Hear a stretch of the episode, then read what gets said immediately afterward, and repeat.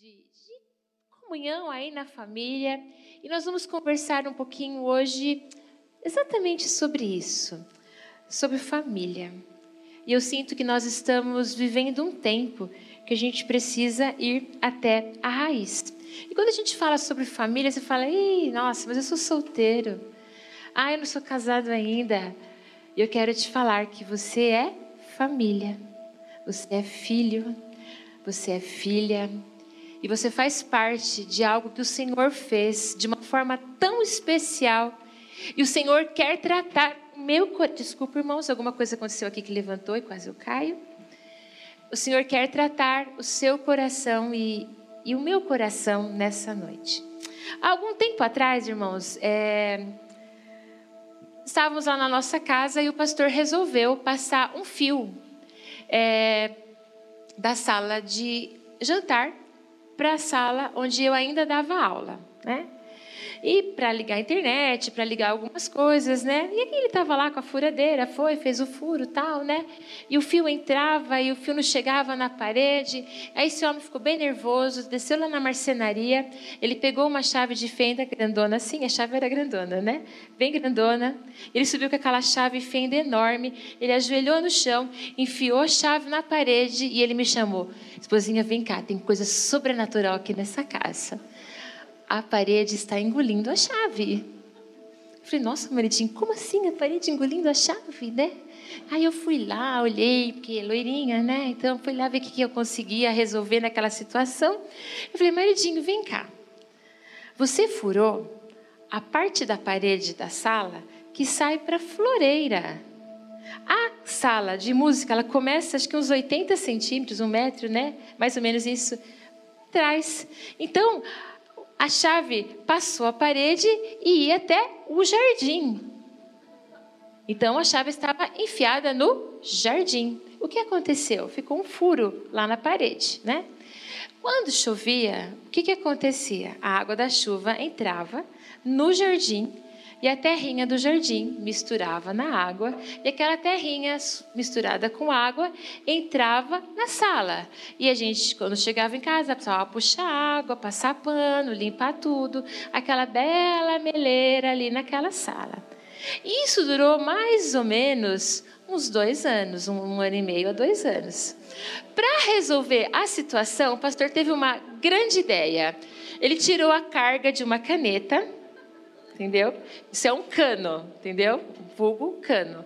E enfiou a, o tubo da caneta dentro do buraco, né? E colocou ali. Então, quando a gente saía de casa, a gente deixava uma bacia embaixo do cano Entendeu? Então a chuva vinha, molhava o jardim, que tinha terrinha, que aquela água suja de terra virava naquele caninho, enchia a bacia, às vezes a bacia transbordava conforme a chuva, entendeu? E quando a gente chegava em casa durante dois anos, com muita chuva, a gente tinha uma sala bem melada, né? E nesse período eu discipulava uma família. Um abençoado conheceu Jesus, foi para o ECC, entendeu? E toda vez que eu ia lá na casa dos abençoados, eu falava, Denilton, ó a situação lá em casa. Aí o Adenilton falava, pastor, e o pastor tirou o caninho de lá? Não, Adenilton, está lá, estamos na mesma situação. Passando o tempo, um dia, véspera de Natal, 24 de dezembro, acho que umas 30, 40 pessoas iam passar a ceia de Natal na nossa casa. E eu aquele dia levantando cedo, né? Não sou aquela cozinheira das melhores, preparando sobremesa, preparando comida, casa arrumada. Me toca a campainha. Um abençoado chega na minha casa com uma machadinha, um facão. Como é que era o nome daquilo, Adenilton? Um facão, facão. Uma machadinha, um facão, sei lá o quê. E ele tocou no campainha e falou, pastora, é hoje que eu vou dar jeito nesse negócio. Jesus amado, véspera de Natal. E aquele homem, eu falei, não, vamos lá. Ele entrou na floreira, todas as raízes que estavam ali, ele foi quebrando, cortando com aquela machadinha ou facão, sei lá o quê. Foi cortando, cortando, tirando a terra, tirou tudo ali, vedou ali, cimentou, sei lá que colocou. Eu sei que resolveu o problema e o furo acabou e nunca mais precisou usar do nosso caninho. Mas a raiz precisou ser quebrada, a sujeira precisou ser remexida. E não foi num dia apropriado. Não foi num dia que eu gostaria de mexer com aquilo que estava me incomodando tanto. Entendeu? E hoje o Espírito Santo diz para você que talvez hoje não seja o dia para você mexer naquilo do seu coração que está te incomodando tanto.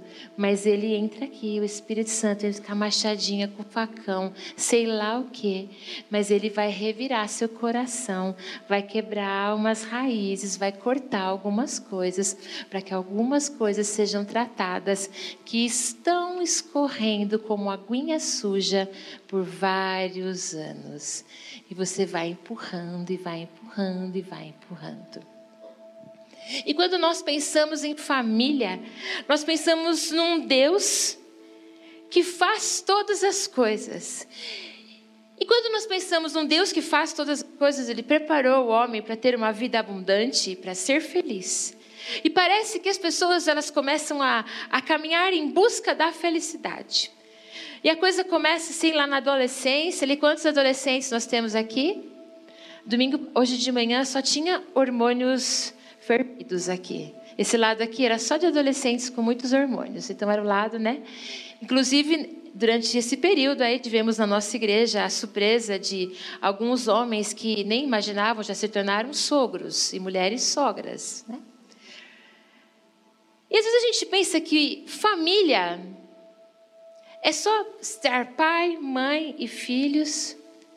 E o Senhor nos coloca para uma dimensão muito maior. Essa busca de felicidade, ela não existe, porque é impossível buscar a felicidade.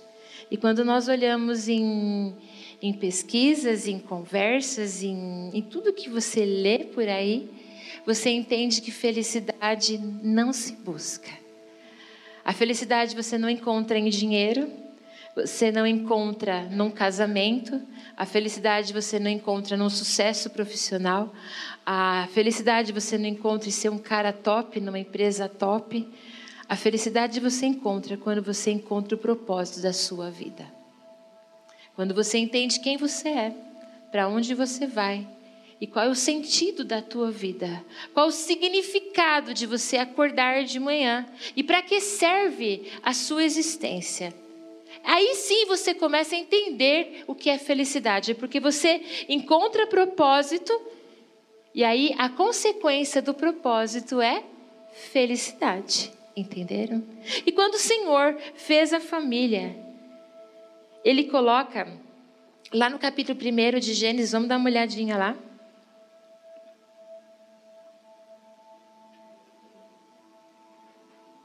Gênesis 1, capítulo, capítulo 1, versos de 26 a 29.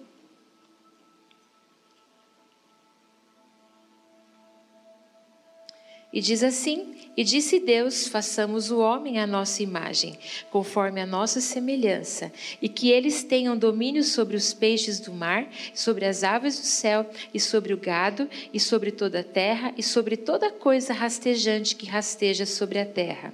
Assim Deus criou o homem em sua própria imagem, a imagem de Deus o criou, macho e fêmea ele os criou. E Deus os abençoou, e Deus lhes disse: Sede frutíferos e multiplicai-vos e enchei-vos a terra e subjugai-a, e tende domínio sobre os peixes do mar e sobre as aves do céu e sobre toda terra, coisa vivente que se move sobre a terra. E disse Deus: Eis que vos tenho dado toda erva que dá semente, que está sobre a face da terra, e toda árvore na qual está o fruto de uma árvore que produz semente, para vós será alimento. E quando eu olho esse texto, eu encontro a primeira missão, o primeiro propósito da família. E é interessante que formar família é algo natural. Alguém aqui fica esperando com ansiedade para ver se o dia vai nascer ou não? Alguém aqui espera com ansiedade para saber se a noite vai chegar ou não? Por que não se espera? Porque é natural, não é verdade? É algo que o Senhor fez na criação e acontece de uma forma natural. E formar família também é natural. estarmos com uma outra pessoa e essa busca, esse frio na barriga, as borboletas que acontecem, esse suador que dá quando você está adolescente, você vê uma menina super bonita ou um menino super bonita que começa a dar tremedeira, isso é natural.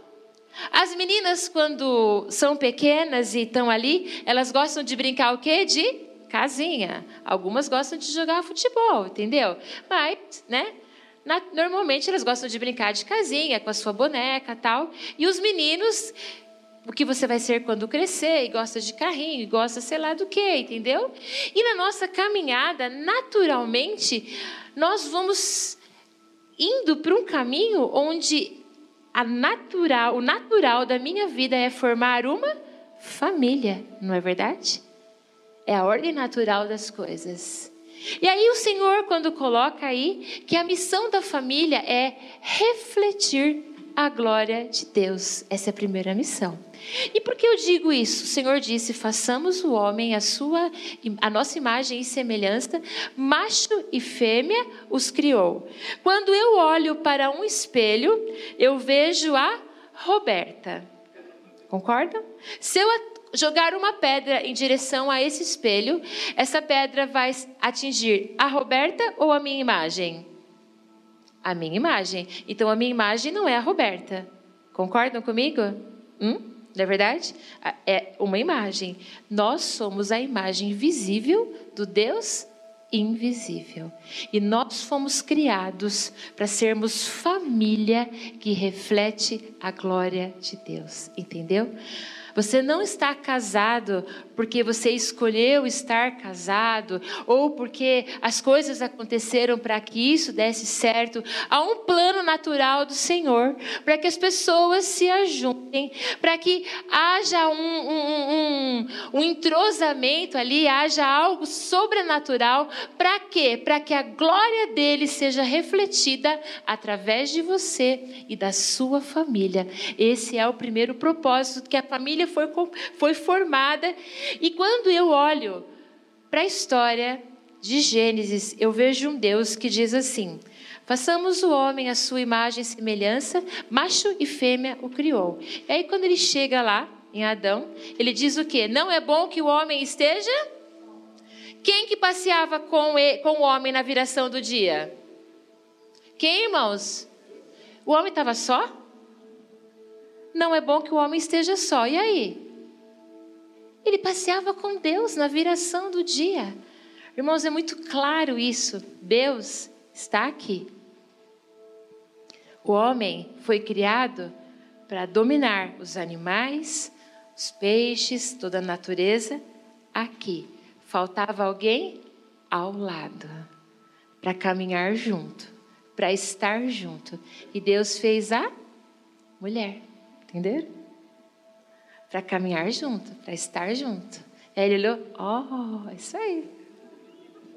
É verdade? Esse é o nosso Deus que faz todas as coisas.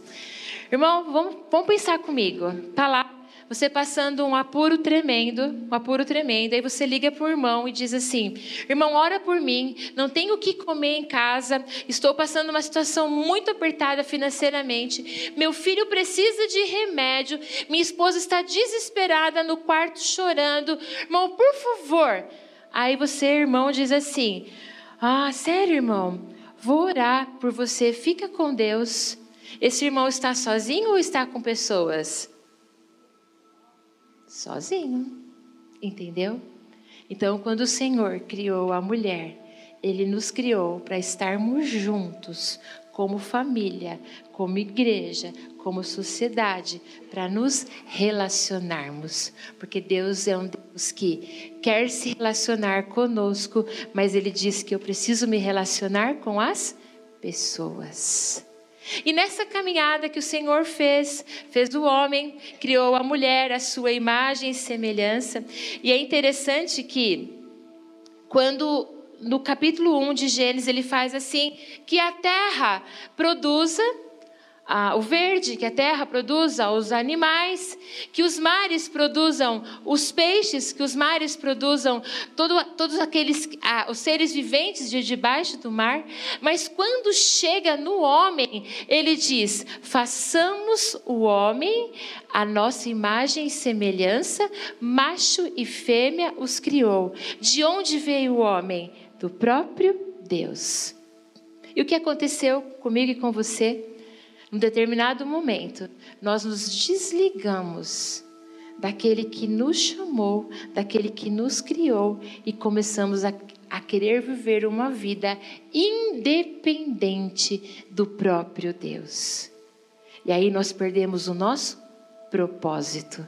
Deixamos de refletir. E talvez você aí no seu lugar, solteiro, jovem, adolescente, tem olha para a sua vida e parece um, um, um jogo, um quebra-cabeça todo esparramado, onde as peças estão esparramadas por todo quanto é lugar e você não consegue encaixar as peças, não consegue entender o que está acontecendo com a sua vida, não consegue entender qual é o plano de Deus para a sua vida. Eu quero te dizer, quando você entender que Deus te criou, Deus te formou e esse lugar onde você está, que parece que é tão pertinho de Deus, mas não é, você precisa precisa voltar exatamente para aquele lugar que o Senhor te colocou.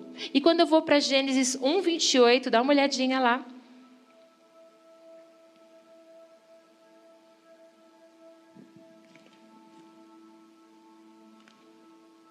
E disse Deus: E eis que vos tenho dado toda a erva que dá semente que está 28, perdão. E Deus os abençoou e Deus lhes disse: Sede frutíferos e multiplicai-vos e enchei a terra e subjugai-a e tende domínio sobre os peixes do mar e sobre as aves do céu e sobre toda coisa vivente que move sobre a terra.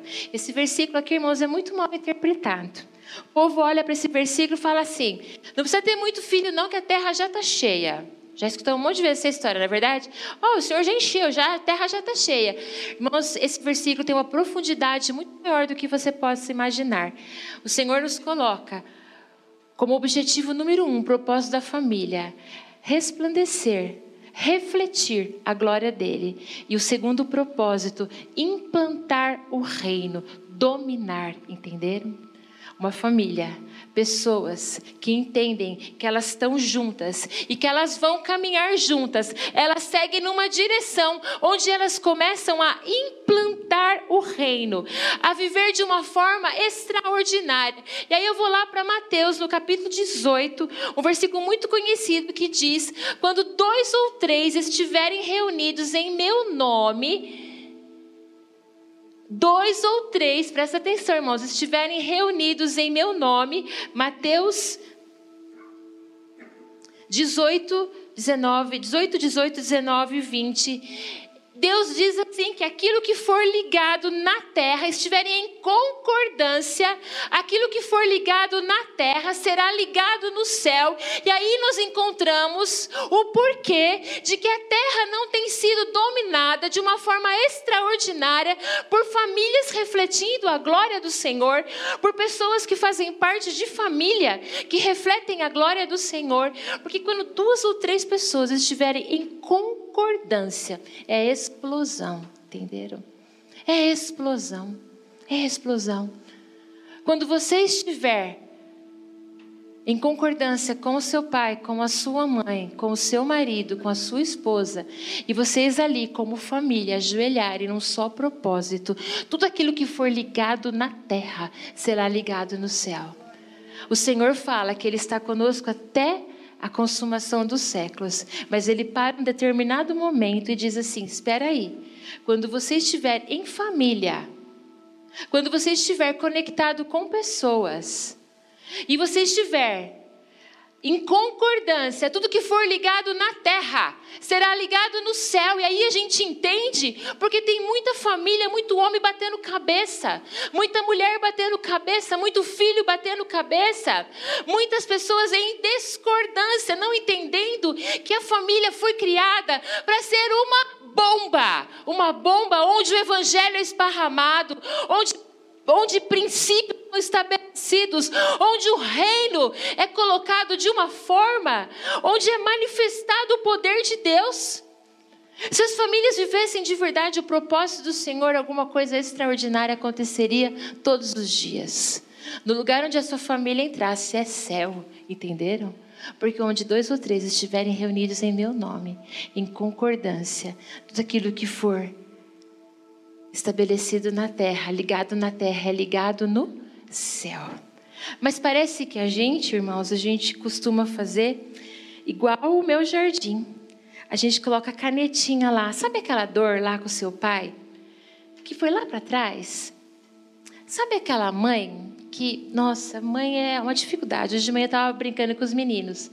Quem tem raiva do pai? Alguns levantaram. Quem tem raiva da mãe? A maioria, entendeu?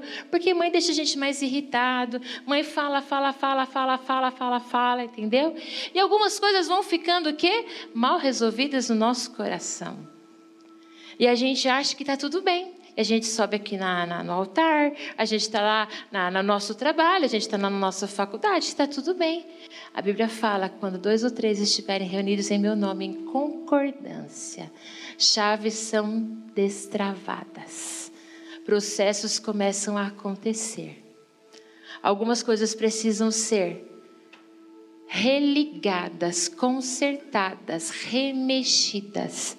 E o Espírito Santo entra com a machadinha ou com o facão e começa a cavocar o quê?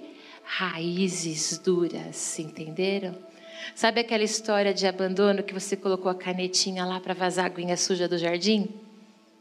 Sabe aquela mãe que te irritou na tampa e você fala: Meu, chega, nem me importo mais. A canetinha está vazando água suja. Sabe aquele que o seu marido falou? Sabe aquilo que a sua esposa falou? Sabe aquilo que lá atrás, lá atrás, lá atrás, você está com 60 anos, mas quando fala da sua mãe, do seu pai, dá um.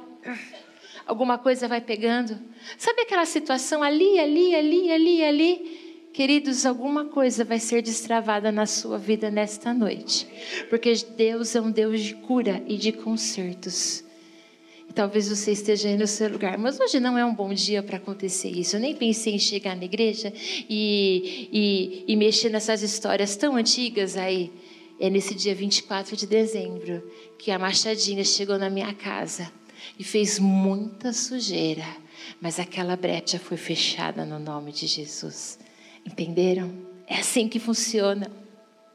A sua família precisa refletir Muitas vezes nós estamos vivendo uma fé desmembrada. O que, que é uma fé desmembrada? Eu sou super ativo em algumas coisas, eu faço muitas coisas para Deus, mas algumas coisas eu prefiro não pensar, eu prefiro não resolver, eu prefiro não mexer com isso, eu prefiro não pensar nesse assunto. E aí nós começamos a desonrar o altar com Deus nós não, nós, não, não nos tornamos homens e mulheres que honram de verdade o altar. E eu quero te falar uma coisa com toda convicção: quem começa profanando o altar de Deus, cedo ou tarde profana o altar na sua casa. As coisas começam, entendeu? Cedo ou tarde profana o altar na sua casa. Algumas coisas o Senhor quer tratar. Quando eu e o pastor começamos a nossa vida, casado com a correria, eu não tinha entendido nem meu ministério ainda, nem sabia quem eu era, nem sabia o que o Senhor tinha para minha vida. Nós caminhávamos juntos, mas não caminhávamos totalmente juntos. Mas um dia o Senhor nos, nos chamou de tal forma para entendermos o nosso propósito. E quando nós nos entendemos como casal, como propósito, sabe o que se fez? Pum! Entendeu? Ninguém precisou caminhar mais sozinho. Eu imagino que lá no céu tem muito cartório com documentação barrada, porque está faltando a assinatura da esposa, está faltando a assinatura do marido, talvez esteja faltando a assinatura do teu pai, esteja faltando a assinatura da tua mãe, de alguma coisa lá para trás que precisa ser tratada para ser liberado algo sobrenatural sobre a tua vida. Está uma hora, o Senhor está nos chamando como igreja para nos levantarmos e entendermos que o desconfortável traz revelação de cura. Entenderam? O desconfortável começa a mexer no nosso coração de tal forma, mas ele te leva para uma outra dimensão, onde aquele quebra-cabeça da sua vida, como filho, como marido, como esposa, todo esparramado ali, começa a fazer sentido, as peças começam a se encaixar. Porque você foi criado para ser família, para refletir a glória do Senhor e dominar aqui nesse mundo. Entenderam, irmãos? É assim. Você não foi criado para ganhar dinheiro, você não foi criado para ser bem-sucedido, você não foi criado para ser o mais lindo, o mais poderoso, o mais cheio de sucesso, mas você foi criado exatamente para refletir a glória do Senhor e para dominar nessa terra. E como família, Satanás entende o poder que há na família. Ele sabe. Ele sabe que se você com a sua esposa, dá a mão para quem está com a esposa aí do lado aí, estiverem no mesmo propósito, estiverem em concordância, os filhos juntos dobrarem os joelhos e orarem, chaves são destravadas. O sobrenatural acontece nos seus negócios, na sua vida profissional, na sua vida ministerial. Chaves são destravadas, mas alguma coisa precisa ser movimentada. Se um homem honra o altar, honrar o lar é consequência, entenderam? Se um filho honra o altar, honrar os pais é consequência, tá entendendo? Se o filho honra o altar, honrar os pais é consequência. Se uma mulher honra o altar, honrar o marido é consequência. E quando nós pensamos em caminhar por, por concordância, irmãos, olha, a gente é vai, vai assim para a prova. O negócio vem lixa na nossa vida, assim, lixa feroz. Sabe aquela lixa ardida, assim, que vai comendo carne? Irmãos, ontem eu ia pregar, vou, tô pregando aqui, né? E já começa a acontecer as coisas. Você já começa a ficar irritadona, né? Então, Lívia no hospital, muita coisa para fazer em casa. Pensei em até ir no mercado com o pastor, mas eu vi que o tempo não ia dar. Aí eu passei a lista do mercado para o maridinho. Mudei de amaciante, de marca de amaciante, né? E aí eu falei, conheço meu maridinho, deixa eu tirar uma foto do amaciante. Mandei a foto do amaciante para ele. Quando eu desço, irmãos, eu olho lá na lavanderia e falei, nossa, tem uma fábrica de amaciante aqui em casa. O que aconteceu? Tinha um monte de pote, outra marca também. Aí eu vim com a marca que eu não queria, aquele potão grande, eu fiz assim, tipo assim, né? O que significa essa, esse amaciante aqui? Poderosa, né? Mulher é assim, né? Aí o maridinho lá no sofá, ele assim, né? Ah, então, é que, então, é que eu nem vi que isso era maciante, mas eu mandei a foto no WhatsApp. Aí, irmão, sabe aquela hora que você fala alguma coisa que você não sabe por que você falou? Vocês já fizeram isso? Você fala um negócio e fala, por que eu falei isso? Sabe o que eu fiz para ele? Você vai lavar a roupa. Com esse amaciante. Aí ele ficou olhando para mim com aquela cara de gol contra, sabe? Aí ele pega e faz assim mas a responsabilidade de ir no mercado é só. Aí eu falei, ah, pão, pão, pururum, pão, pão. Eu falei, a responsabilidade é minha? Que nem carta tenho mais? Veio assim, foi subindo o negócio assim em mim, foi subindo o negócio, né? Eu falei, tá bom, tá bom. Eu falei, beleza, né? Com a foto no celular do amaciante. Eu ia pregar hoje. Vamos subir lá no quarto para ver como é que estava a princesa, né? A porta do quarto dela aberta, né? Falei, Jesus, quando dois ou três estiverem reunidos em meu nome, em concordância, ali eu estarei. Mas eu fiquei com tanta vergonha de mim mesma, irmãs. Tanta vergonha, me deu um sentimento tão ruim. A hora que eu desci, eu falei, maridinho, me perdoa pela forma como eu falei com você. A gente precisa lidar melhor com essas situações. Porque quando dois ou três estiverem reunidos em meu nome, eu ali estarei. Irmãos, quantas vezes, eu nem tinha razão nessa história, mas quantas vezes a gente se acha na razão, mas quando eu entendo que Jesus Cristo é o Senhor da minha vida e que o altar não pode ser profanado, ainda com razão eu posso pedir perdão para o meu filho, para minha filha, para o meu marido, para minha mãe, para o meu pai, entendeu? Porque o coração daquela pessoa está ferido, não importa se eu estou certo ou estou errada, entenderam? Como está o coração do seu pai e da sua mãe com você? Ah, mas ele é um coração ferido. Quem escuta primeiro está na responsabilidade. Como está o coração da sua esposa? Como está o coração do seu filho? Quem escuta primeiro está na responsabilidade, meu irmão. E quando a gente começa a entender, quando dois ou três estiverem reunidos em meu nome, não importa mais ter razão. Não importa mais ter razão, vou ter amaciante aí para bons meses, irmãos. Aleluia. Eu misturo aquela marca que eu não gosto com a que eu gosto, faz bem bolado ali e vai ficar tudo certo. Dobrado, verdade, verdade. Irmãos, olha que gostoso que Deus faz.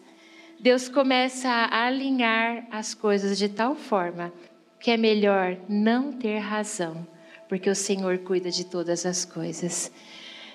E eu quero perguntar para você nessa noite: como está o seu coração na sua história com seu pai, com a sua mãe? Não importa se você é casado ou não, ou se seu pai tem 80 anos, entendeu? Como, como está a história com eles? Como está a história com o seu filho e com a sua filha? Dois ou três reunidos em meu nome, tudo aquilo que ligares na terra será ligado no céu. Ah, não acontece nada na minha vida, você não liga nada na terra? Começa a ligar na terra, meu irmão. Começa a pensar diferente.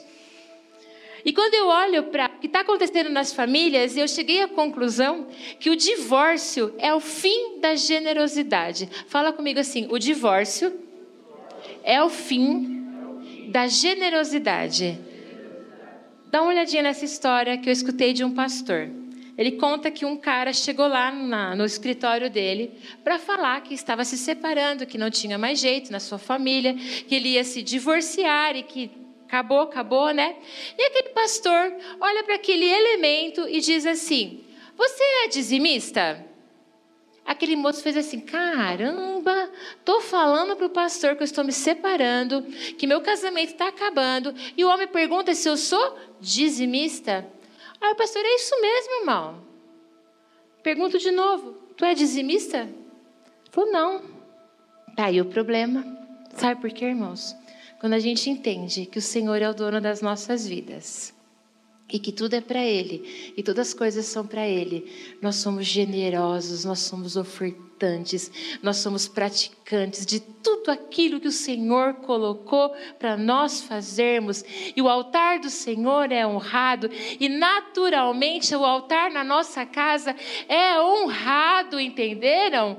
E quando eu chego numa situação de divórcio, é porque não há generosidade mais nenhuma no meu coração, porque alguma coisa já foi quebrada lá atrás. Um homem ou uma mulher que ama Deus faz escolhas pelo legado. Quais as escolhas que você tem feito no seu dia a dia? O que tem sido de fato importante para você? Mas o que importa, o amaciante ou não amaciante? O que importa é aquilo que eu vou estar deixando como legado. O que você está deixando como legado, como homem, como pai, como filho? Quais as marcas, filho, que você está deixando no coração da sua mãe como legado? Do seu pai como legado? Quais as marcas? O que, que você tem caminhado de fato para que isso aconteça? E quando eu olho para a palavra do Senhor, eu vou lá para Lucas, no capítulo 15, dos versos de 8 a 10, não precisa abrir, lá conta a história de uma mulher que ela perdeu uma moeda, uma dracma, algo de muito valor. E aquela mulher, quando perdeu a sua dracma e perdeu a sua, a sua preciosidade, ela começou a procurar. Quem começou a procurar a dracma? A própria mulher. Ela não chamou as amigas para procurarem o que ela tinha perdido. Ela mesma começou a procurar aquilo que ela havia perdido. E eu vejo que esse processo onde nós encontramos o nosso Deus e decidimos nos afastar de Deus, nós precisamos voltar e começar a procurar algumas coisas que nós estamos perdendo como indivíduo e como família porque o Senhor nos criou para sermos nós, para fazermos, entenderam? O Senhor diz: Nós façamos o homem a nossa imagem e semelhança. Como que é? Façamos. E quando eu entender que não sou eu, mas é nós, dois ou três reunidos em meu nome. Não sou eu que trago o sustento para casa, não sou eu que trabalho, não sou eu que faço todas as coisas, não sou eu que cuido da vida espiritual, não sou eu que penso em todas as coisas, mas nós.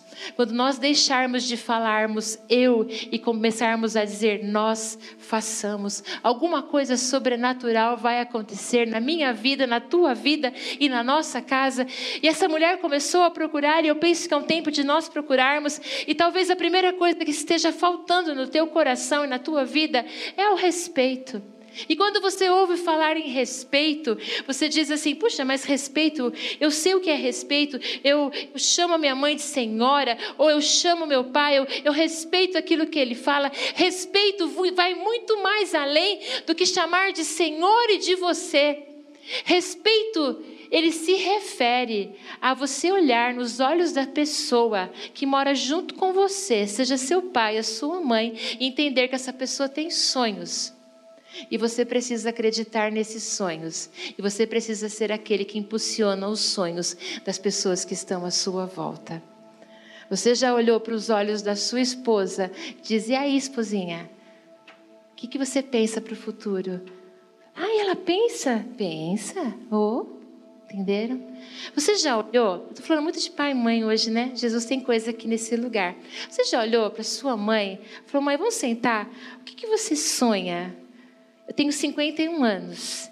Eu tenho tantos sonhos, irmãos, que parece que eu vou explodir uma hora. Eu estou aqui cantando, tu és bom, irmão. Eu tenho vontade de abrir esse teto aqui e sair voando. Porque essa sou eu.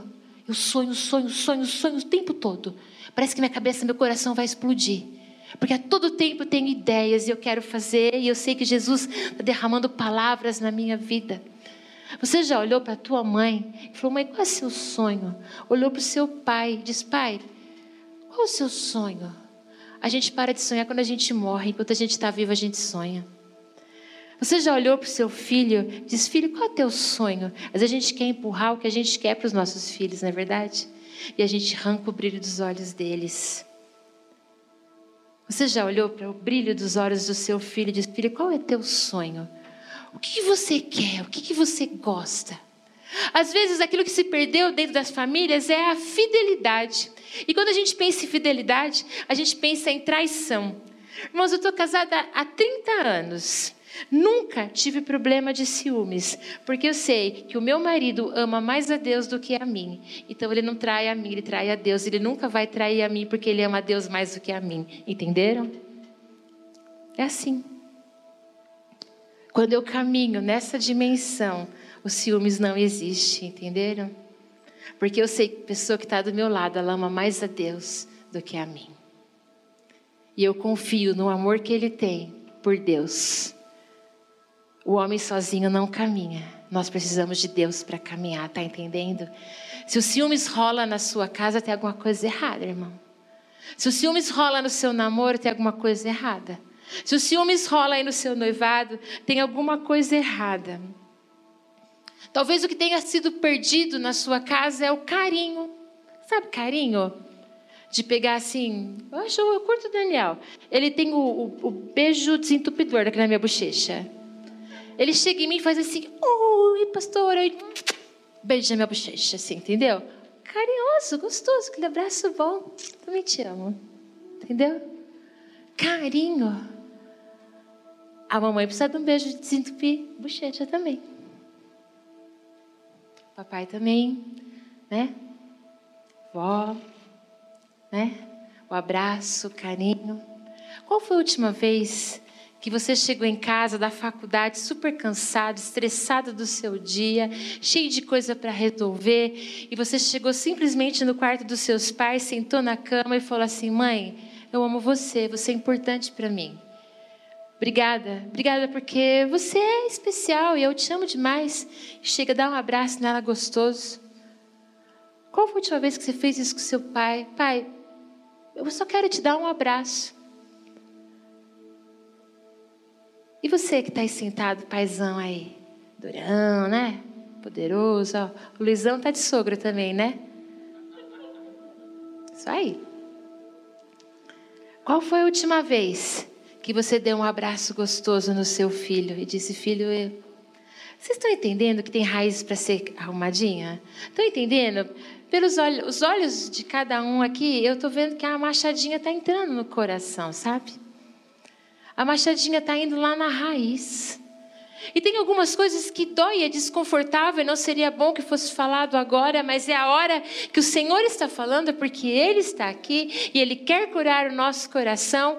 E eu entendo que muitas pessoas vão para o casamento levando coisas de lá de trás. E é interessante que quando eu acompanho um casal aí para preparar para o casamento, converso e passo muitas coisas e coisas boas e importantes, mas eu vejo que na hora que a chapa esquenta, eles respondem no histórico, porque tem raiz lá dentro que precisa ser quebrada e arrancada. E o Senhor quer te preparar nessa noite para tudo que Ele tem na sua vida sentimental, profissional, ministerial, para que você entre zerado. Glória a Deus. Glória a Deus. É isso. Amém? É isso que o Senhor diz para você nessa noite, que você precisa. E talvez o que esteja faltando, algo muito simples e muito difícil, o perdão.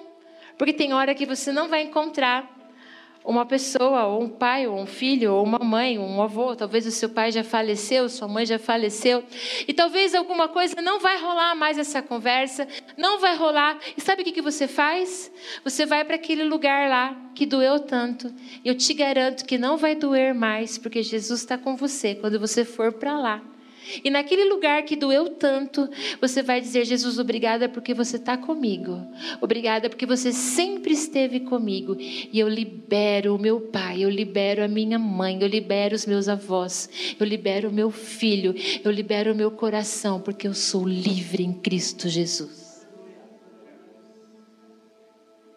E aí você começa a viver numa outra dimensão, entendeu? Tem coisa que tem que tratar. Tem gente com caninho aí, sabe? O caninho era só a canetinha. E tem gente com caninho aí, 20 anos, uns 10 anos, que está com treco lá com a mãe, com nhaca, entendeu? Não sei que lá quantos anos, que não resolve. Teve um dia que eu e a Lívia estava meia de nhaca, né? Estava meio estranho o negócio. Aí propus para ela que nós íamos na padaria comer junto. A gente ficou das sete até umas onze e pouco da noite, né? Só acertando as, só assim, sabe? E assim, é assim, é lixa aqui, ó, assim, ó, e vai lixando, porque filho lixa bem, viu? E a gente sai dali moldada e aperfeiçoada por Jesus Cristo, porque os meus filhos são herança bendita do Senhor. A sua família, o seu pai, a sua mãe são benditos do Senhor. E quem está escutando está na responsabilidade. E hoje é o dia de você alcançar o coração. Talvez algumas chaves não estejam sendo ligadas na vida do seu filho, porque você precisa voltar lá atrás, em algo que aconteceu, dizer: "Filho, vamos conversar". Eu te peço perdão no nome de Jesus. E tudo aquilo está encerrado. E a partir de hoje, eu declaro sobre a sua vida que você já é um homem. E a sua vida vai seguir no nome de Jesus. Porque eu te abençoo. Entenderam? Talvez você não vai encontrar esse pai que faça isso. Mas aí você vai procurar o que? O perdão. E quando eu volto lá para Gênesis, lá no capítulo 1, em todo tempo, eu encontro Deus Elohim, Deus Elohim, o Deus Criador. Deus criou isso, Deus disse isso, Deus falou isso. E a partir do momento, no decorrer do capítulo, onde ele diz: façamos o homem a nossa imagem e semelhança, ele passa a ser o Yahvé Elohim, o Deus Senhor, o Deus Senhor Criador. E é interessante que no capítulo 2, indo para o capítulo 3, quando Eva, você vai ler em casa com calma, quando Eva conversa com a serpente, ela diz assim: Deus disse isso. Quando Eva decidiu escolher estar longe de Deus, ela começou a se referir a ele somente como Elohim. Tem muita gente dançando, tem muita gente orando, tem muita gente louvando, tem muita gente lá no STC que só tem Elohim na vida, que é o Criador. Deus, faça isso. Deus, eu quero isso. Deus, cuida disso para mim. Olha a minha faculdade que não chega. Olha o meu emprego que não chega. Estou aqui na igreja o tempo todo. Ah, meu pai, ó, problema lá. Minha esposa, pelo amor de Deus, meus filhos. Elohim, Elohim. E quando a gente entende Yahvé Elohim, eu digo, Senhor, é a tua vontade. Não importa que o amaciante veio tudo errado, eu vou lá pedir perdão. Entenderam? Não importa que algumas coisas estejam me irritando profundamente. Eu vou lá pedir perdão porque eu não quero ter razão, eu quero te servir. Porque um ou dois, dois ou três reunidos em meu nome, eu ali estarei. Aquilo que ligares na terra, estiver em concordância, será ligado no céu. Queridos, para de carregar tanta mágoa do pai e da mãe. Para de carregar tanta dor no casamento. Quando eu olho para Adão, alguém aqui pode me dizer quantas pessoas Adão matou? Quantas mulheres Adão teve? Adulterou? Adão adulterou?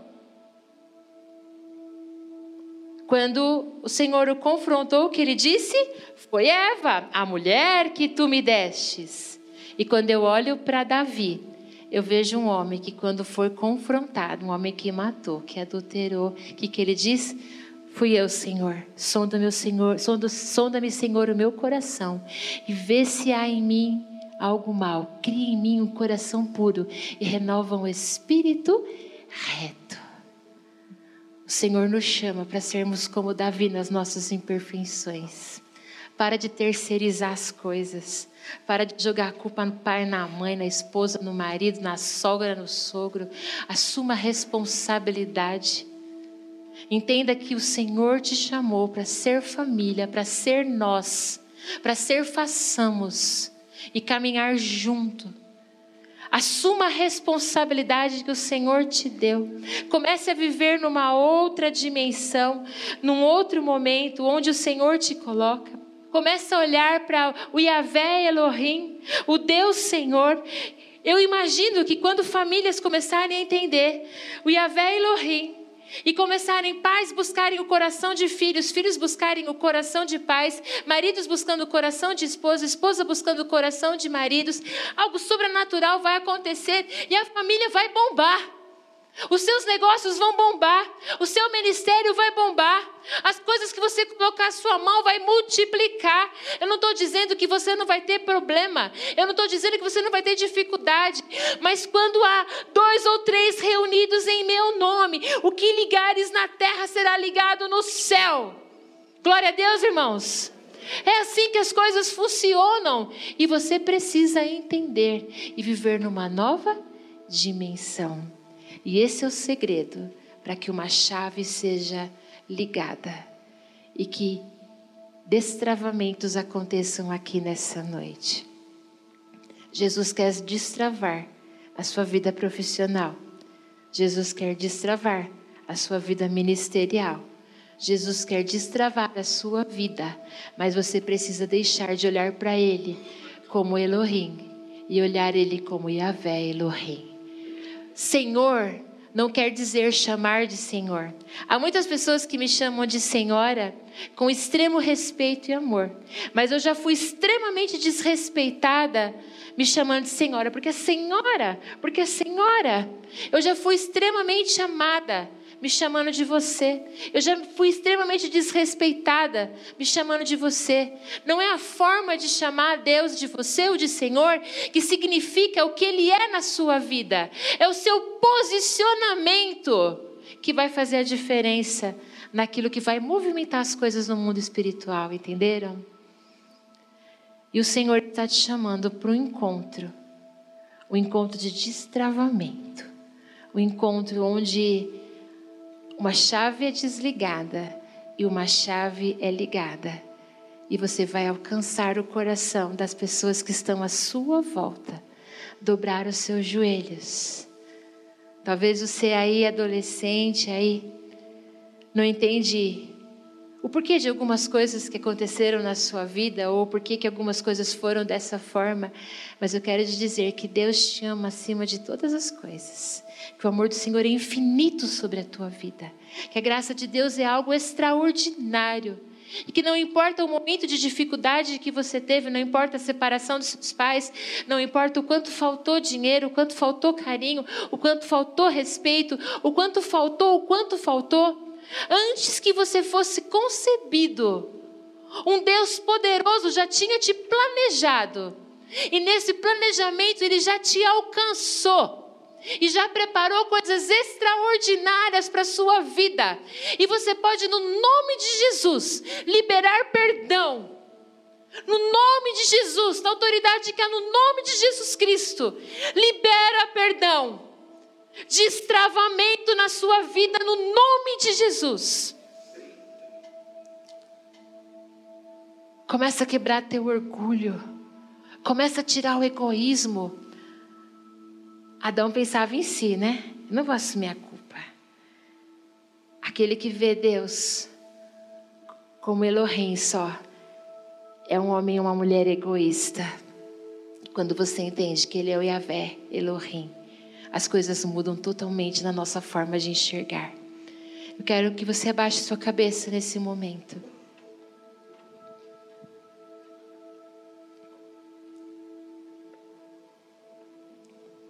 Jesus, Ele está aqui. Aleluia, Jesus, porque você é bom. Tu és bom, tu és bom, Jesus. Tu és bom bom, bom, tu és bom, bom, bom. Jamais te deixará, jamais te deixará. Eu quero orar por destravamentos. Eu quero orar por destravamentos nos relacionamentos de pais e filhos onde o perdão que vem do alto precisa acontecer. O Senhor vai te levar para aquele lugar que doeu tanto, mas eu te garanto que não vai mais, porque Ele está segurando a sua mão. E essa história de dor não vai se repetir na sua vida. Amém. Essa história de dor não vai se repetir na sua vida no nome de Jesus. Eu quero que a igreja fique de olhos fechados. Eu quero pedir que as pessoas que precisam do sobrenatural do Senhor para destravamento na área do perdão, que assentados mesmo levante as suas mãos.